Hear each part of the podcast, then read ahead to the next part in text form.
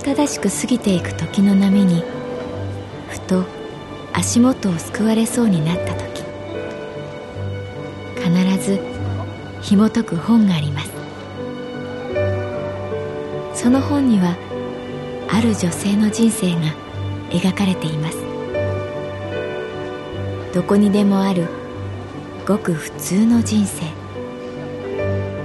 でも本の中の彼女に出会うと心の湖に波紋が幾重にも広がるようにゆっくりと優しい言葉が満ちていきます。今日はどんな彼女に会えるでしょうか？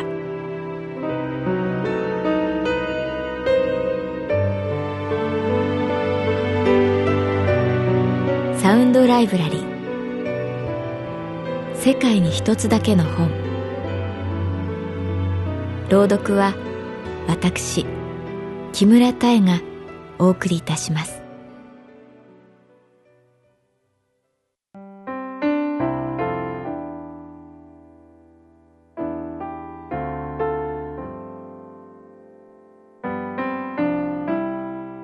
私の名前は月原かな子38歳。旅行会社に勤めている。私の唯一の趣味それは旅の絵日記を書くことはがきサイズの小さなスケッチブックに黒いサインペンで輪郭を描くその上に水彩の色鉛筆で色を置く。その土地の水で溶かし、その土地の風で乾かす。写真もいいけれど、絵日記を描いている時間に、時折、天使が舞い降りる。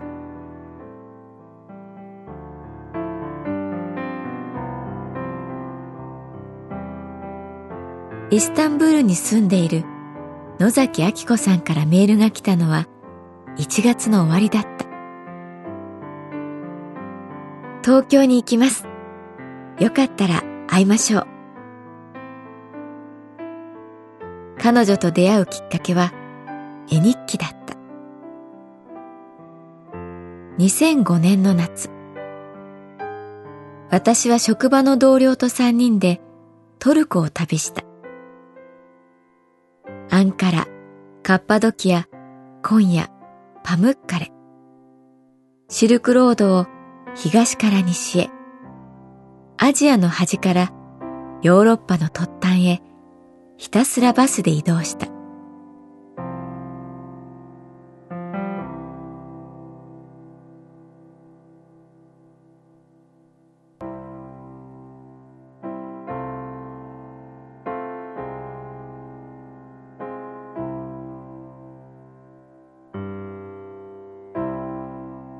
私が一番行きたかったのは東西の文化の交わる場所イスタンブール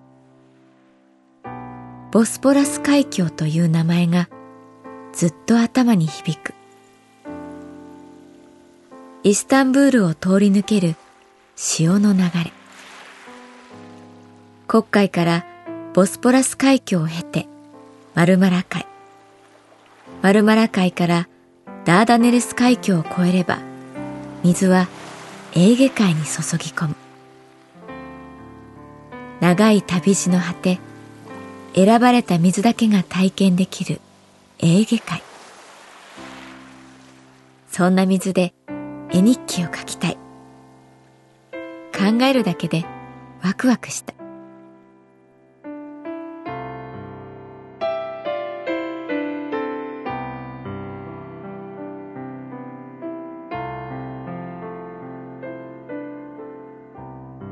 自由行動のイスタンブール。真夏の太陽の下スルタン・アフメット・ジャミーというイスラム寺院を描いている時だった。大きなドームと細長い鉛筆のような尖った塔が美しいブルーモスク。やっぱりブルーを溶かして。絵に集中していたらいきなり日本語が飛んできた。すみません。そこ、どいてもらっていいですか？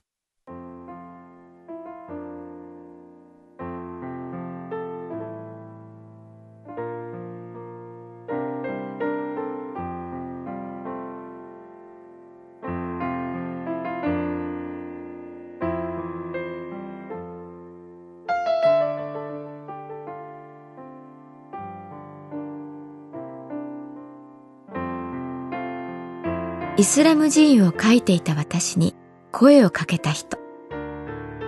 それが野崎明子さんだった。大きなテレビカメラと集音マイク、何人ものスタッフ。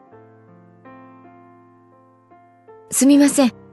今、テレビドラマのロケをやっていて、あなたの姿が入ってしまうから。私は事態を理解して、脇にと言った。日本のドラマのロケだと思っていたら、トルコ国内の連続ドラマだという。野崎さんは唯一の日本人スタッフだった。背が低く、髪は短く、小鹿のようにテキパキ動く。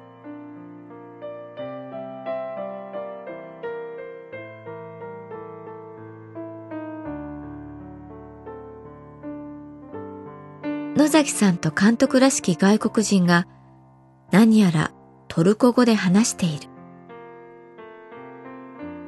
すみません。あの、監督がやっぱりあなたの姿を入れたいっていうので、さっきの位置でそのまま絵を描いていてもらっていいですか？不思議な時間が流れた。私は絵に集中できないまま絵を描いた。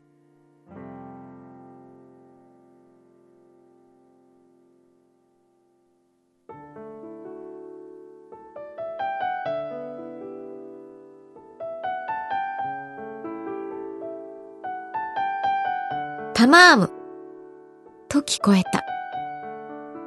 OK ということらしい。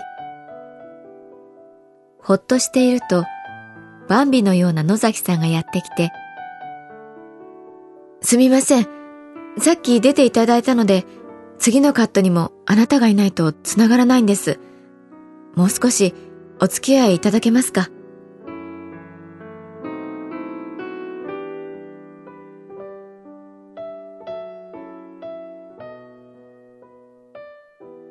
天下、滴り落ちる汗を拭いながら、私は絵を描き続けた。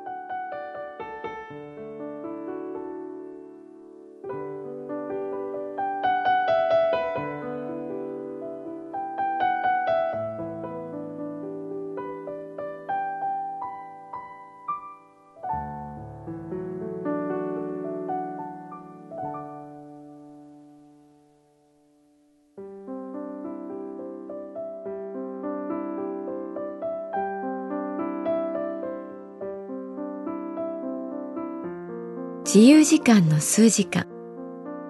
私はずっとスルタン・アフメット・ジャミーの前にいた。テレビカメラがあるので動けない。汗がスケッチブックに落ちて色が滲んだ。ドラマはサスペンスものらしく私の描いた絵がアリバイ崩しに一役買うという設定になったらしい。そこまで現場で変えてしまっていいものなのか。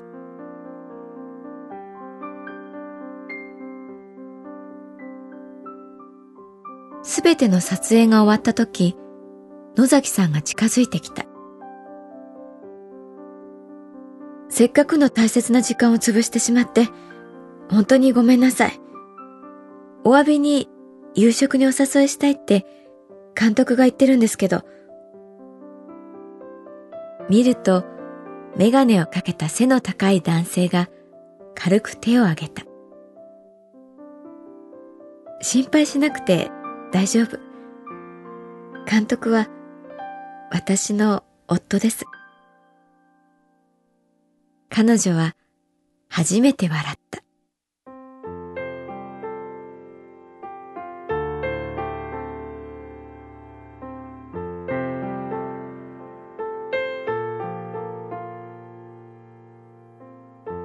ボスポラス海峡を望む小高い丘のレストランに招待された。トルコのテント、チャドラが張ってあるオープンテラス。監督のマホメットさんはトルコ人のテレビディレクター。奥さんは日本人で野崎明子さん。夫婦とはいえ席は入れていないらしい。聞けばトルコのテレビドラマのシステムは完全視聴率主義。新しいクールが始まった時は数十本あるドラマも視聴率が悪いとあっさり打ち切りになる。2話や3話で終わるドラマもあるらしい。その代わり視聴率を稼ぐと長く続く。報酬も与えられる。やっぱり人気は恋愛とサスペンスもの。野崎さんは AD として講師ともにマホメットさんを助けていた。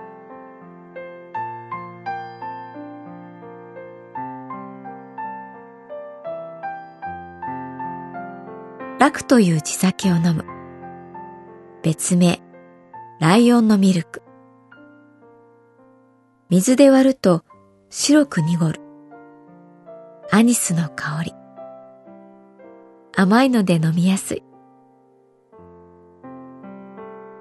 実は私もね、ガラタ島の絵を描いてる時に、マホメットに声をかけられたの。野崎さんは言った。ただの旅人だったんだけど、マホメットに絵を褒められて。野崎さんは、ラハナドルマスというロールキャベツを食べる夫を見る。日本の親はね、未だに大反対。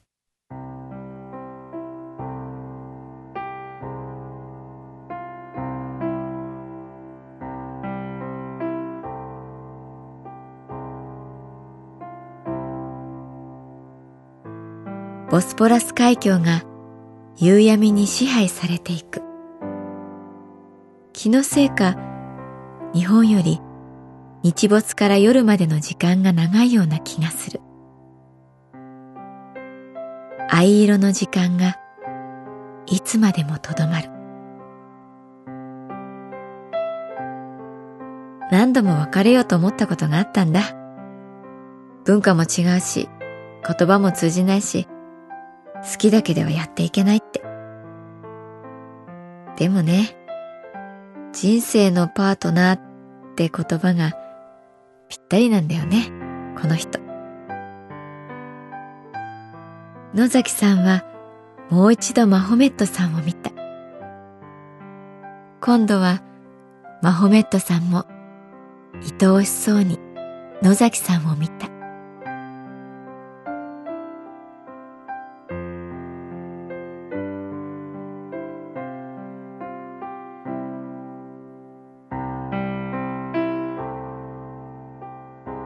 野崎さんから来たメールの最後は、こう結ばれていた。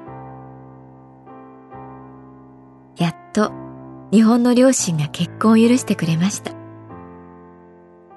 今回、初めてマホメットを両親に紹介して小さなパーティーを開きます。来てくれますか？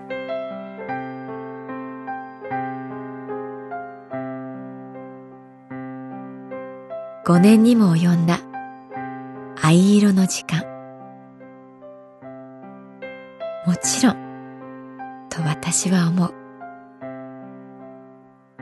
旅の絵日記がつないでくれた縁。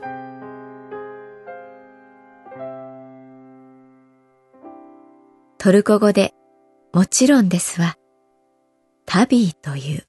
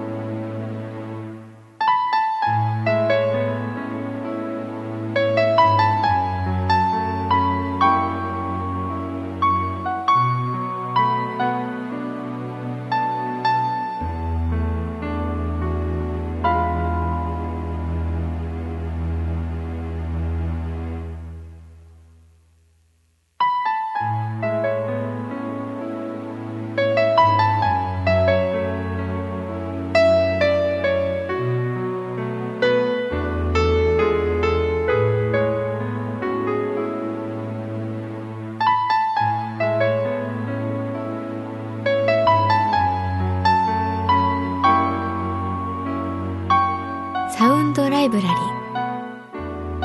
世界に一つだけの本。作構成。北坂雅人。朗読は私木村多江でお送りいたしました。